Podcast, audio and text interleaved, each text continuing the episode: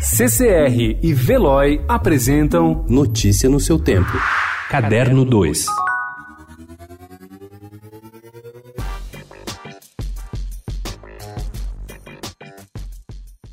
Não se nasce moderno, torna-se moderno. Parafraseando a célebre frase de Simone de Beauvoir no livro O Segundo Sexo, é possível entender como um fotógrafo, como o alemão de origem judaica Peter Scheier encontrou sua identidade moderna ao trabalhar ao lado de arquitetos como Ar Shabchik, curadores como Pietro Maria Bardi e fotojornalistas como Jean Manzon. O resultado dessa experiência fascinante está na exposição Arquivo Peter Scheier, que reúne a partir de sábado no Instituto Moreira Salles, em São Paulo, fotos, documentos e 22 álbuns do fotógrafo que ganha sua primeira monografia na abertura da mostra.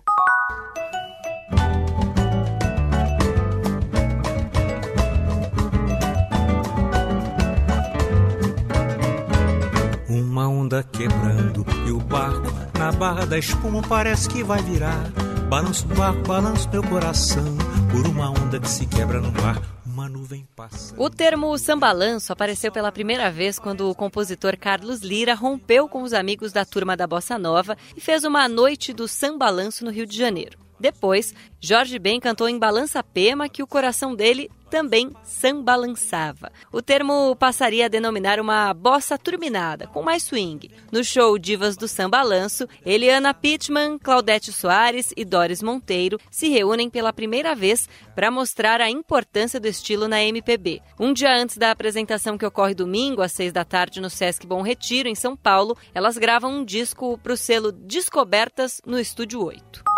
Mesmo sem ter confirmado sua entrada no governo Jair Bolsonaro, a atriz Regina Duarte escolheu ontem como número 2 da Secretaria Especial de Cultura a reverenda Jane Silva, atual secretária de Diversidade Cultural da pasta. Jane ocupará temporariamente o cargo de secretária adjunta da Cultura até que haja uma definição sobre a nomeação de Regina Duarte para chefiar a pasta. A vaga de número 2 da Cultura estava em aberto desde quarta-feira, quando Paulo Soares Martins foi exonerado do cargo. No governo, apesar de a nomeação de Regina ainda não ter sido confirmada, é dado como certo que ela assumirá a função na próxima terça-feira.